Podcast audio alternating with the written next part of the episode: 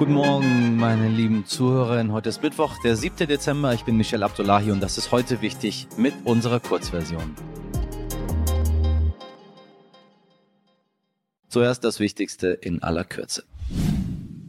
Nach dem Klimagipfel kommt der Weltnaturgipfel. Ja, in Kanada treffen sich ab heute zwölf Tage lang zahlreiche VertreterInnen aus Politik, Wissenschaft und Nichtregierungsorganisationen. Eines der großen Ziele ist es, mindestens 30 Prozent der weltweiten Land- und Meeresflächen bis 2030 unter Schutz zu stellen. Ich bin frisch zurück von den Eisbären, das wissen Sie ja schon, und finde, das wäre mehr als wünschenswert. Ich hätte ehrlich gesagt mehr als Ziel 100 Prozent gesetzt, damit man die 30 dann doch um und bei erreicht. Aber die Politiker wissen ja immer alles besser als wir. Karl Lauterbach gefällt das nicht, einigen anderen Leuten aber schon. Nachdem die Bundesländer sich am Montag nicht einigen konnten, schaffen die ersten Bundesländer die Maskenpflicht im öffentlichen Nahverkehr jetzt eben im Alleingang ab. In Bayern gilt das ab Samstag, in Sachsen-Anhalt sogar schon ab morgen.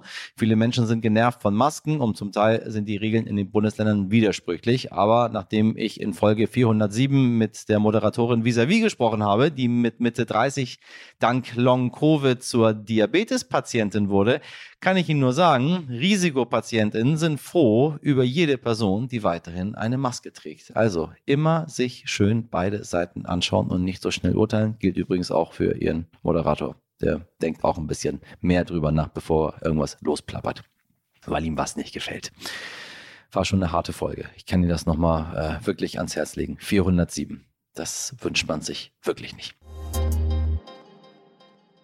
Es gibt Situationen im Leben, die möchte man einfach nicht erleben. Dazu gehört, wenn es einem schlecht geht, man sich krank fühlt, dann fährt man ins Krankenhaus und wird wieder heimgeschickt, weil kein Bett mehr frei ist, die Pflegekräfte überlastet sind oder man bekommt eine Behandlung, die so vielleicht nicht unbedingt nötig wäre, dem Krankenhaus aber Geld einbringt. Das System, das dafür verantwortlich ist, möchte Bundesgesundheitsminister Karl Lauterbach gerne ändern.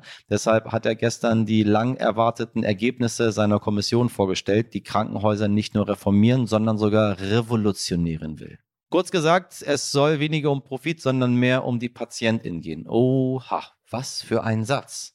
Hm, dachte man, eigentlich ist das klar, aber irgendwie doch nicht. Ne? Statt der oft genannten Fallpauschale sollten Krankenhäuser ähnlich wie die Feuerwehr dafür bezahlt werden, einfach da zu sein, damit eben niemand weggeschickt werden muss, wenn er oder sie in die Notaufnahme fährt. Und wie leider einige Teile der Infrastruktur in Deutschland ist das System der Krankenhäuser mehr als reformbedürftig.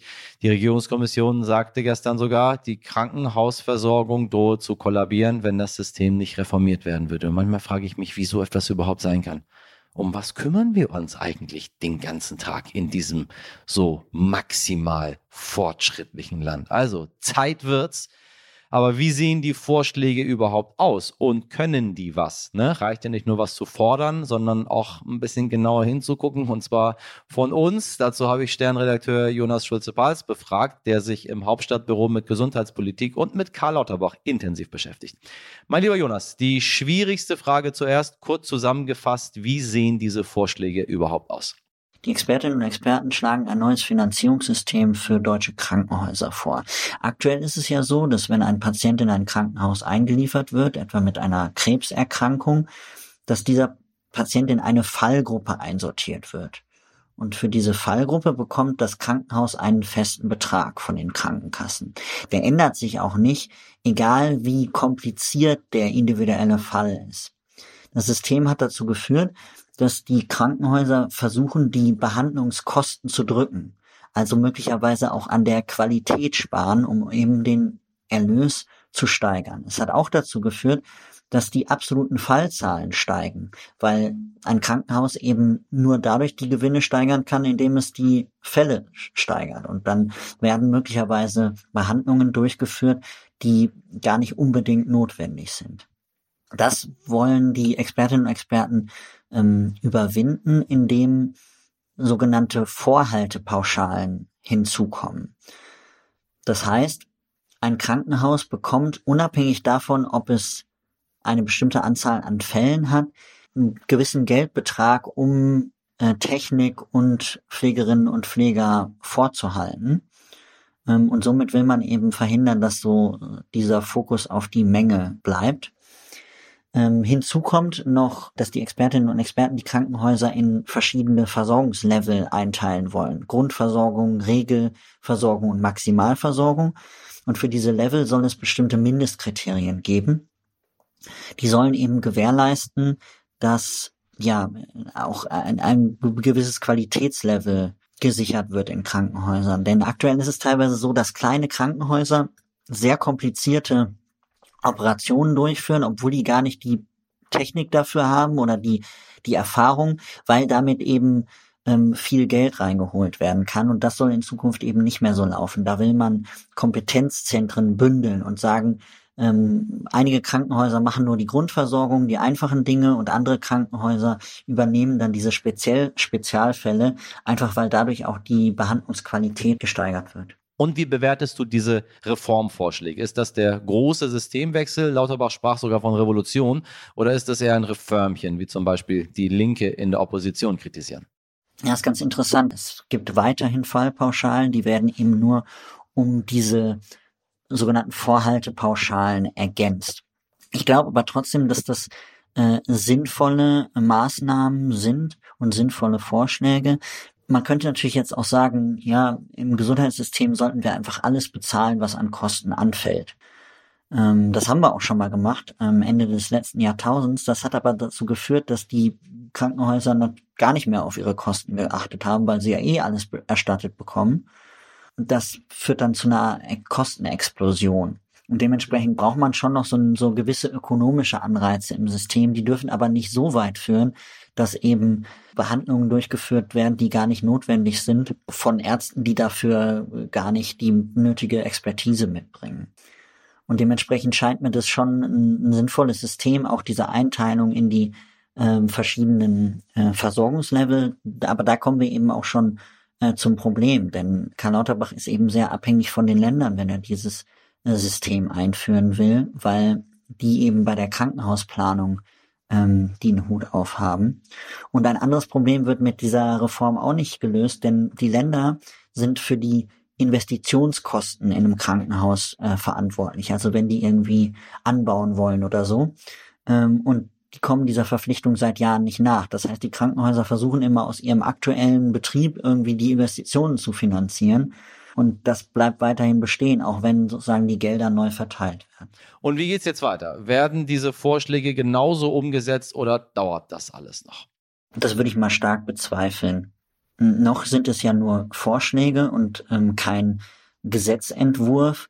Ähm, und in der Kommission, das ist das Besondere, sitzen eigentlich keine Lobbyvertreter. Also weder die Deutsche Krankenhausgesellschaft noch der Spitzenverband der deutschen Krankenkassen.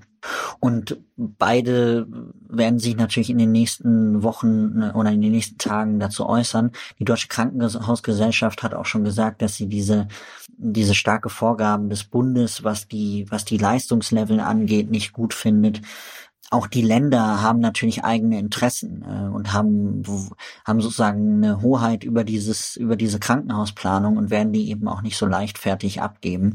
Deshalb wird das noch ein noch ein sehr langer Prozess sein, der mit diesen Vorschlägen eingeleitet wurde und ich vermute, dass da dann ähm, ja im ersten oder zweiten Quartal des des nächsten Jahres wird da eben eine ein Gesetzentwurf vorgelegt äh, werden und da werden wir dann sehen, wie viel dann da davon noch über ist. Vielen Dank nach Berlin und auf bald, lieber Jonas. Dass es junge Menschen in der Politik oft nicht ganz einfach haben, ist jetzt nicht ganz so verwunderlich. Und wenn ich Ihnen jetzt sage, dass wir heute vor allem über Klimapolitik und Atomkraft sprechen, haben Sie gedanklich wahrscheinlich gerade schon eine Schublade geöffnet, die ich aber gleich wieder schließen muss.